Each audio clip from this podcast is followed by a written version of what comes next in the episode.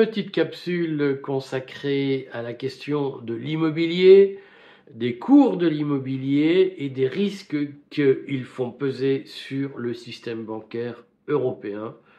Et je vous signale tout de suite que je ferai une capsule patrimoine pour vous donner quelques conseils et repréciser les conseils que nous avons donnés sur l'investissement immobilier depuis un an et demi, puisque la situation que nous vivons est anticipée sur le courrier des stratèges, elle ne surprend pas nos lecteurs depuis au moins 18 mois, peut-être même 24 mois, où nous vous disons comment orienter votre stratégie patrimoniale. Mais je reviens à l'actualité. Hier, le superviseur bancaire européen, qui va bientôt quitter son poste d'ailleurs, qui est un Italien qui sera remplacé par une Allemande, le, superviseur bancaire européen a lancé une alerte indiquant que les banques européennes devaient passer des dépréciations pour anticiper.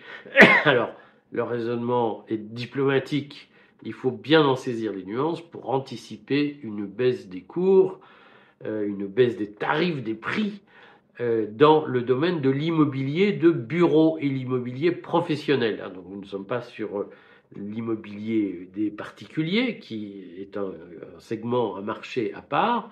Là, la banque, le, superviseur des banques européennes dit attention, il va y avoir des baisses, ça veut dire de fortes baisses en langage bancaire, de très fortes baisses, une très forte tension à la baisse sur le marché de l'immobilier de bureau, l'immobilier professionnel. Or, pourquoi euh, le superviseur bancaire dit aux banques passez des dépréciations parce que le superviseur explique que cette euh, baisse des, prix euh, liée à la montée des taux va mettre en difficulté un certain nombre de propriétaires qui sont endettés et, donc qui vont avoir du mal à vendre leurs biens, qui vont avoir du mal à renouveler leurs prêts, puisque l'immobilier est souvent financé par des prêts in fine et au moment, donc ce sont des prêts où on ne rembourse que les intérêts pendant la durée du prêt et on rembourse le capital à la fin. Simplement, si on n'a pas d'argent pour rembourser le capital, par tradition, on se réendette pour le, repousser le délai où on paye le capital. évidemment, si les taux ont monté entre-temps, eh bien, le propriétaire ne peut plus se financer, il n'a plus les moyens d'avoir accès au crédit.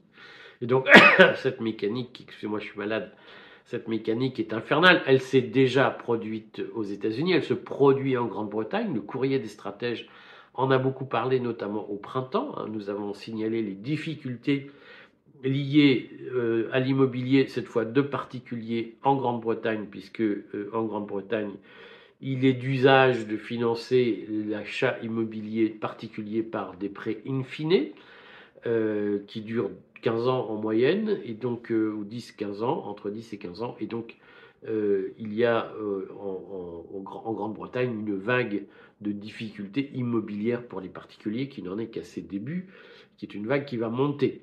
Ce que dit le superviseur bancaire européen, c'est que la vague va se produire pour l'immobilier de bureau dans la zone euro et que la conséquence, c'est que les banques qui ont souvent beaucoup financé des bureaux des constructions de bureaux, des opérations immobilières de bureaux vont devoir accepter euh, de la vérité des prix, c'est-à-dire que lorsque ces bureaux devront être vendus parce que les propriétaires ne peuvent pas rembourser leurs emprunts, eh bien, la valeur de ces bureaux aura beaucoup baissé et donc il faudra passer des dépréciations, c'est-à-dire que les banques ont inscrit euh, dans leur bilan des biens qui ne valent plus le même prix aujourd'hui, qui sont en baisse et donc les banques vont devoir accuser une perte.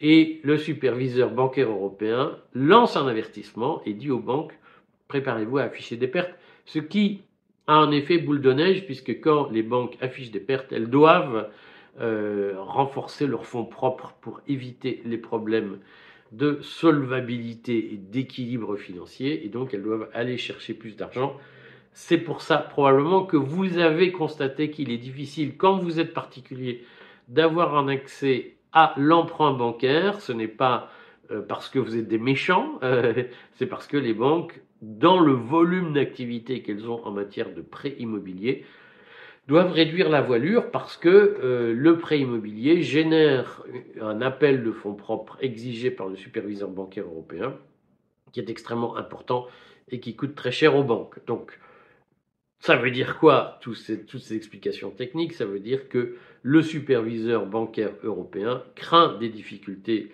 financières euh, pour les banques, craint un affaiblissement du système bancaire européen et peut-être même des faillites bancaires. Donc faites très attention, il y a plusieurs informations bancaires qui arrivent qui sont très mauvaises et qui pourraient indiquer un effondrement du système bancaire ou en tout cas des crises lourdes. Souvenez-vous que euh, lorsqu'il y a des crises lourdes, comme ça avait été le cas à certaines périodes, l'État nationalise les banques. Nous n'en sommes pas là, mais euh, mettez-vous dans la peau d'une situation qui pourrait être très tendue dans les 12 prochains mois. Je le redis, donc j'ai fait des vidéos sur la garantie bancaire, euh, la garantie que l'État apporte aux avoirs bancaires des particuliers. Regardez-les à nouveau. Si vous voulez, à votre demande en commentaire, j'en referai, notamment pour démystifier un certain nombre de, platitudes, je veux dire comme ça, qui circulent sur la question. Et en réalité, le sujet de la, la garantie apportée par l'État aux avoirs bancaires est plus compliqué que les quelques formules lapidaires que je lis souvent. Je dis souvent que la garantie bancaire est limitée à 100 000 euros. C'est vrai qu'elle est limitée à 100 000 euros par personne, mais donc dans un couple, ça fait 200 000 euros. Euh, si vous voulez, je reviendrai sur tous ces sujets. Laissez-moi en commentaire cette question.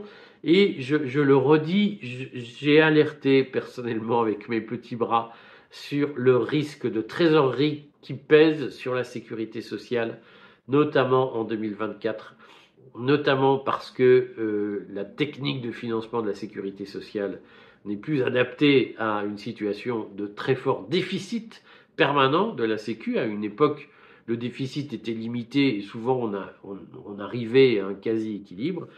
Depuis le Covid, les déficits ont explosé et comme vous le savez, en France, une fois qu'on a pris l'habitude de vivre au-dessus de ses moyens, on ne peut plus revenir en arrière. Je sais que je vais encore avoir des gens qui me disent vous êtes méchant, vous êtes macroniste.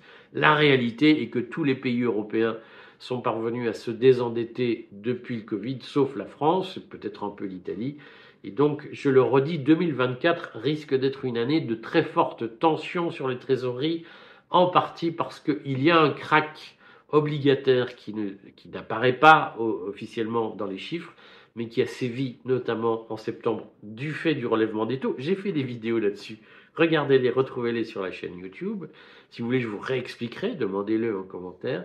Et puis regardez la vidéo que je fais sur la stratégie en matière d'immobilier parce que euh, elle est importante. Voilà, mes amis, à très vite.